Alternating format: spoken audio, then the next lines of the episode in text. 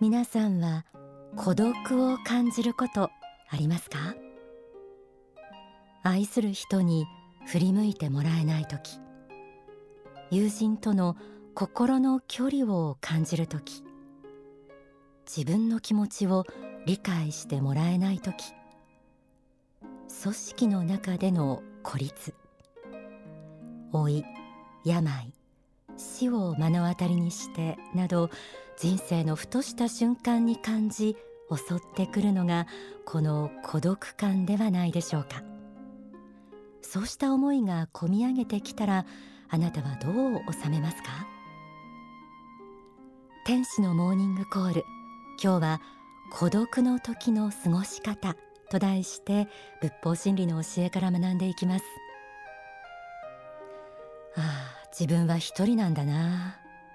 そう思うとすべてが虚しく感じられて悲観したりやる気を失ったり時に自暴自棄になってしまうこともあります。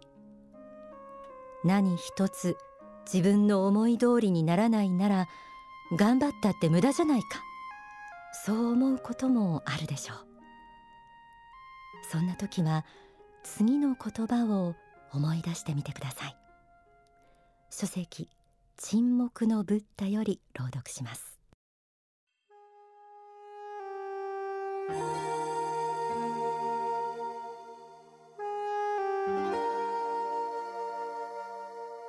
すべてのものは流れ去っていくものである。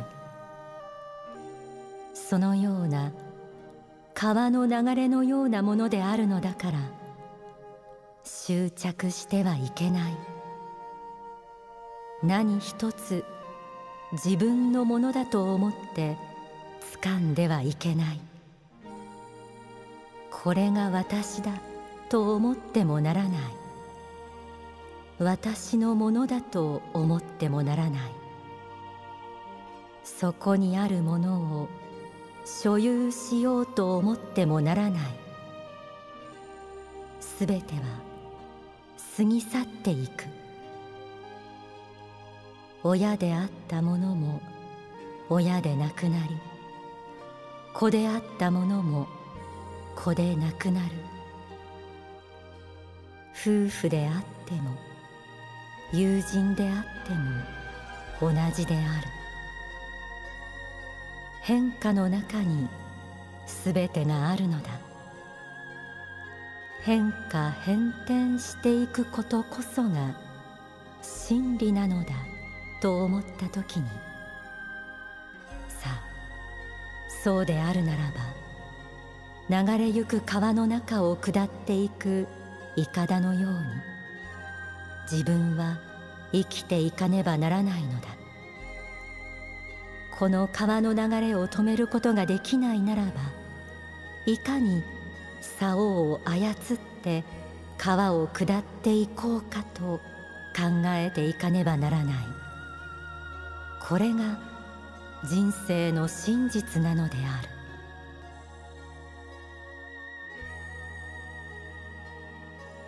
この世において常なるものというものは何一つありません。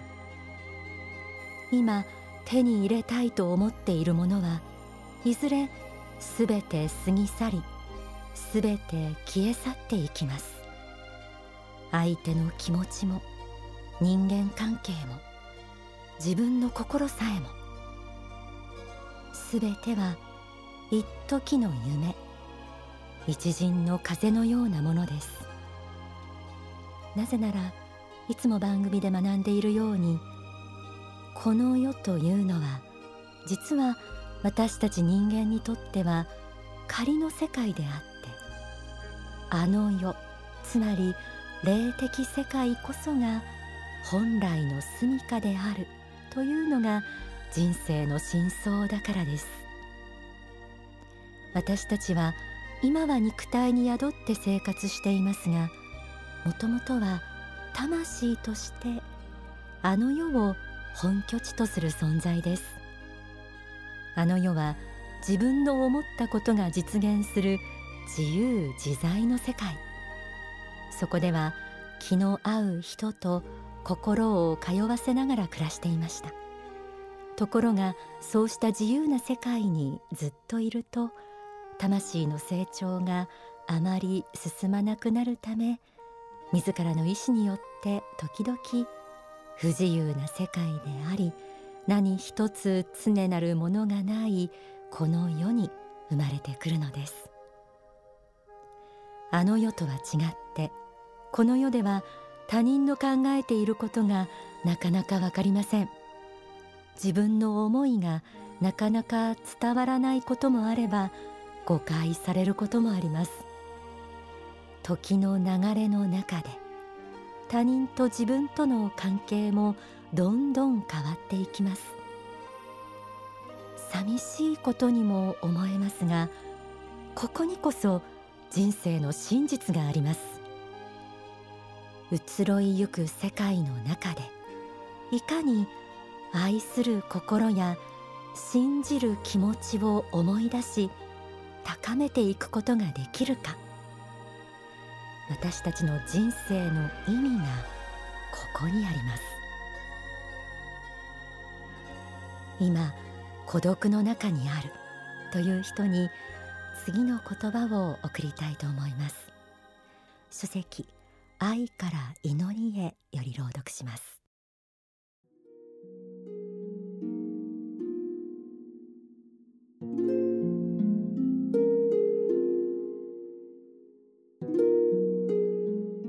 悲哀だけに流されてはならない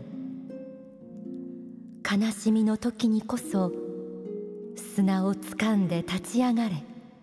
悲しみの時に涙を流したその方でもって太陽を見上げよ。立ち上がれ。立ち上がれ。再び立ち上がれ。勇気を持って立ち上がれ。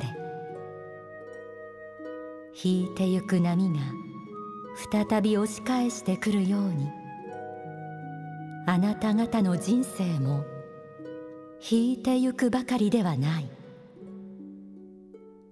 一旦引いていった波は再び押し寄せてくるであろう。そのように人生には波のような時期があるのだ。押してゆくばかりではない。時には引いてゆくこともあるであろう。しかしその波が沖まではるかに引いてゆくことはないであろう。また次なる波が押し寄せきたって汝を幸福の岸辺まで連れて行ってくれることであろう。そのような波の中にあることを知ってその中に知恵を巡らし勇気を持って泳いで行きなさい。それが人生の幸福の秘訣だと私は思うのだ。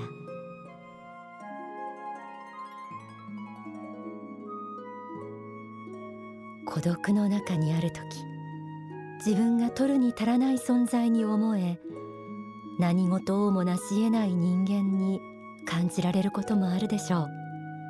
でもそうではありません。あなたは自らの人生に向き合ったからこそ今孤独を感じているはずです。他の人々に愛されすべてが順調に運ばれている時ともすれば私たちは傲慢になって他の人の気持ちも考えず自己中心的になりがちです。自らの小ささが感じられた今こそ実は人生を再スタートさせるのに最もふさわしい時だと言えるのではないでしょうか。孤独に打ちひしがれる時は次の言葉も思い出してみてください。心の指針仏は支えるの一節を朗読します。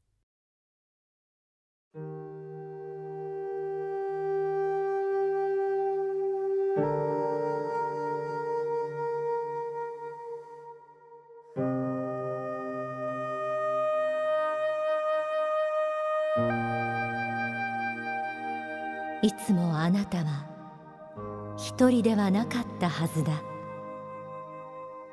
父や母祖父や祖母兄弟姉妹先生や友人見知らぬ他人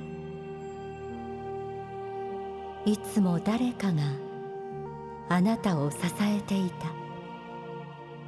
そしていつしか仏があなたを支えるようになった。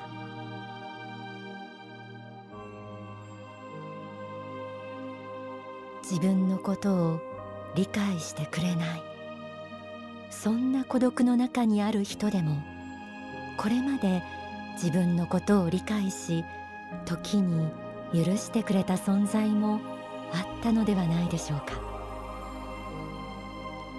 自分が理解してほしい人にばかり目が向いていて自分のことを陰ながら応援してくれていた身近な人たちのことを忘れてはいなかったでしょうか。自分はその人たちをどれだけ思いやったことがあったでしょうか。孤独の中にあるあなたも多くの愛に支えられてきたからこそ今があるわけです。書籍愛から祈りへには次のような一節があります。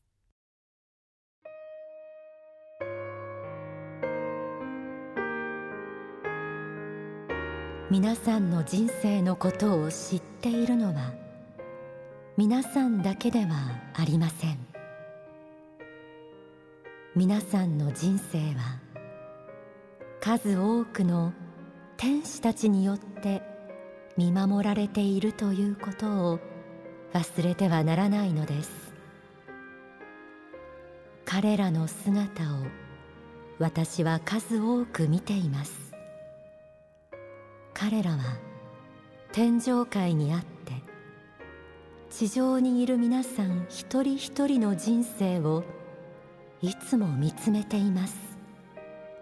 そして皆さんが悲しんでいる時には彼らもまた悲しみ皆さんが喜んでいる時には彼らもまた喜んでいるのです。そのように自分と共に歩み自分と共に生きている存在があるということをいかなる時も忘れないでいただきたいと思います。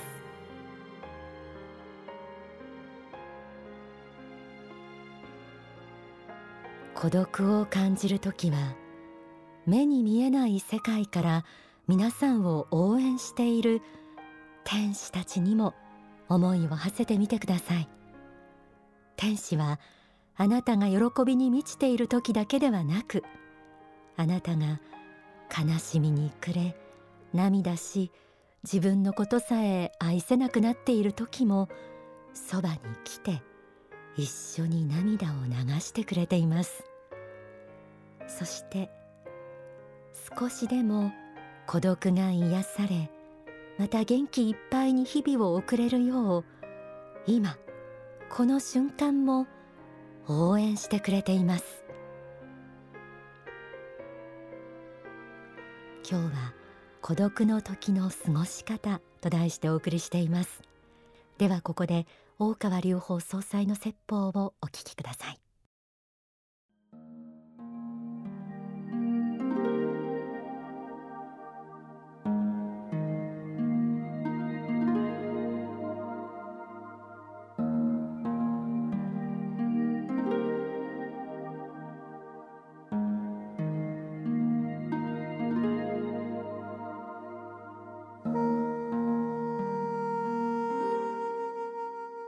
苦しみ悲しみをどう見るかね。単にそれを天国的なものでないとだけ見るかどうか。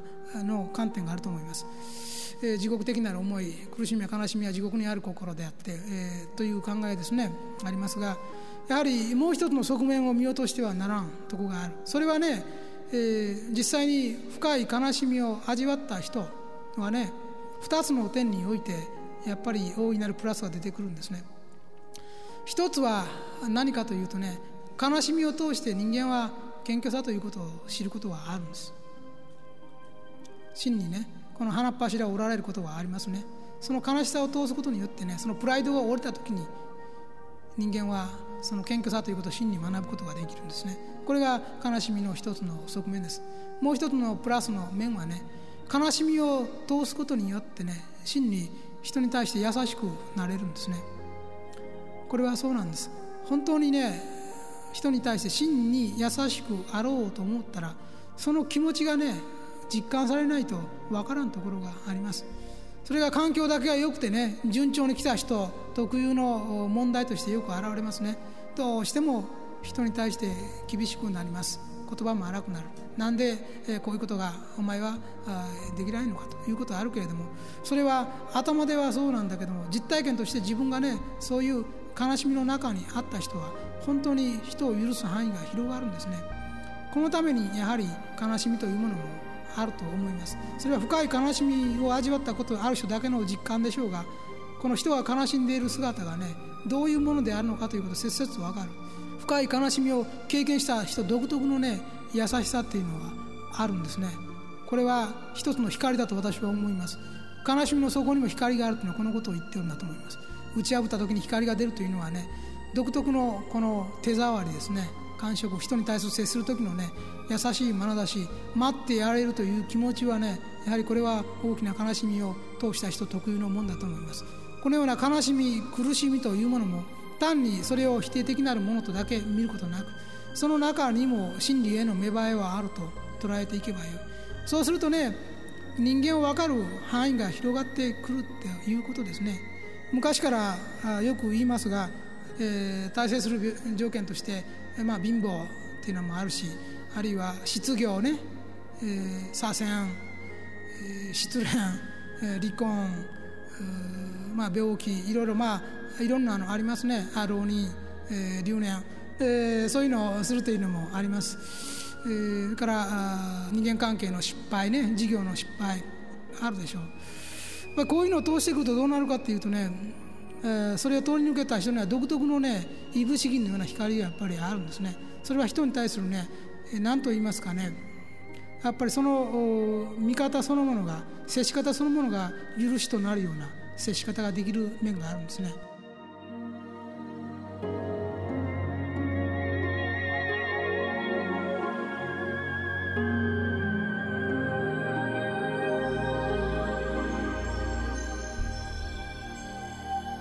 きいただいた説法は書籍幸福へのヒントに収められています。